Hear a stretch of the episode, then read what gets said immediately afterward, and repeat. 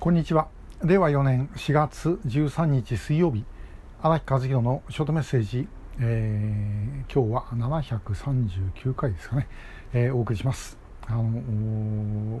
まず今日14時から、えー、あるところで、え、ライブを行います。街中です。こんなところであの事件が起きているのかというような場所ですので、まあ、ぜひご覧ください。で、えー、今日お話しするのはですね、おとといの話なんです。えー、4月11日月曜日、1時半からあ4時まで、えー、衆議院の拉致問題対策、拉致問題特別委員会が開催されました。で、えー、その時の話なんですね。で、今まで私あの昔はですね、えー、拉致特が比較的頻繁に開催されて、まあ頻繁というわけでもないんですけども、今よりはまだあのたくさん開催されてた頃はですね、まああのさあの参考人とか、えー、そういうもので出たことも結構ありました。で、えー、もうなんかこう質問の質が低いなとかですね、えー、そんなことをちょっとこういろいろ不満を持ったことあるんですけど最近は回数少なくなったせいか非常に貴重に感じるようになりまして。で改めて傍聴とかしてみるとですね結構いろんなことが分かるんですね。面白いいやまあ面白いって言っちゃ不謹慎ですけどもそんなことがありました。で、えー、おとといのまああの一番えー、ナンバーワンですね、えー、ナンバーワンはあ日本維新の会の三木圭議員が警察のやってることについて質問をしました。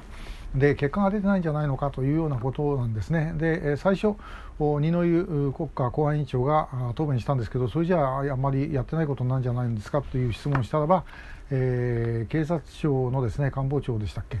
があの答弁に立ちましてで、えー、警察庁ではあの外事課の中に特別指導班というのを作って、え、そして、え、やってますと。で、え、いう話だったんですね。で、え、その結果として出てきたのはまあ、三木さんはあの800今83だったかな、えその警察の拉致の可能性排除できない失踪者、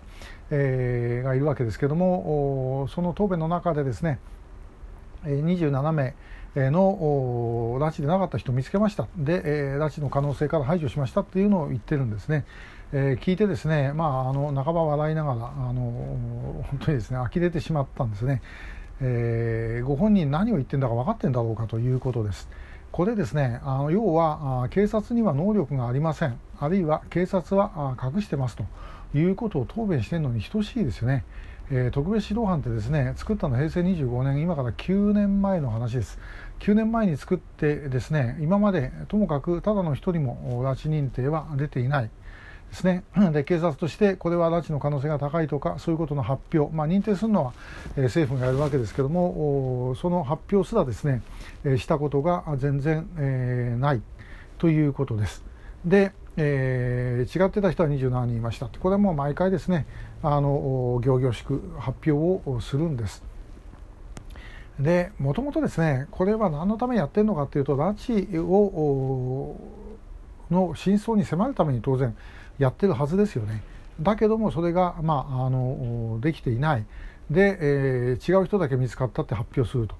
9年間やって誰もですねともかく拉致の可能性があるということをまあ、可能性が高いあるいは拉致間違いないということを発表できないということは警察にそんな能力があるのかなというふうに思っちゃっても仕方ないです。でも実際にはそんなことありません、えー、何人もですね拉致間違いないというふうに思っている人はいるはずです、えー、ただここにはですね、あのー、2つ問題があるんですね。1つはまあ前から言ってますけどもあの今から認定をして、えー、見たところでですね褒められるかというと褒められないえー、なんで、えー、今あの認定したんですかって聞かれてですね今まで分かりませんでしたとも言えないし隠してましたとも言えないわけですね、えー、ですからもうしょうがないからあの何も言わないということですでしかし一方で、えー、出てこられると困るから、えー、政府は必ず逃げを打ってですね、まあ、あの拉致の可能性のある人がまあ、その拉致をされている人が今の認定者以外にもいるという前提でということについては、まあ、何度も言ってるわけです。だからあ結局要は何もしませんよということを意味をしているということですね。えー、ちなみにまあ警察のあのそのお役所の逃げ方っていうのはあの今のなんか厚生労働省なんかでもですね、えー、マスクをする必要があるのかっていうので外でマスクしない方がいいっていうようなことまで、えー、ホームページで書いてるようです。えー、まああのそれもいざという時にはですねあのいやこういうふうに言ってますと。いうことの言い訳に使うんでしょう。えー、さて、まあ、それでも話はちょっと飛びました。で、もう一つ、まあ、ナンバー2ぐらい、まあ、いくつもあったんですけどね、えー、国民民主党のあの鈴木敦議員でしたっけ、えー、この方が質問したのは、あの政府の拉致問題対策本部の会合、どれぐらいやってるんですかという質問でした。したらば、えーと、平成26年か、えー、からにやりましたという答弁です。つまり、それ以降、1回もやってない。えー、でやってないんだったらあのもう閣議の時にですね毎回そのどうせ出てる人はほとんどその拉致問題対策本部の三役と同じなんですから。えー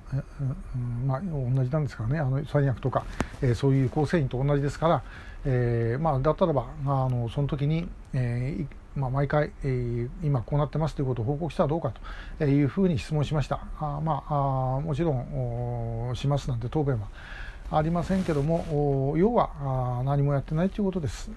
対策本部の事務局があります、事務局は動いてますけども、しかし対策本部全体としてではですね、えー、最重要課題とか最優先課題なんていうのは、もう全くの嘘だということの証拠だろうと私はあの思っています。えー、それ以外にも、まあ、いろいろ、あ、のあったんですけどね。あのこれまあ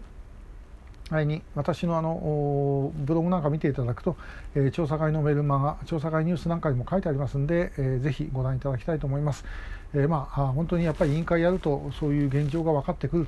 ということでこれから先も与野党の各議員とですね我々もっと連携して、えー、それを明らかにしていきたいというふうに思っております。今後ともよろしくお願いします。今日もありがとうございました。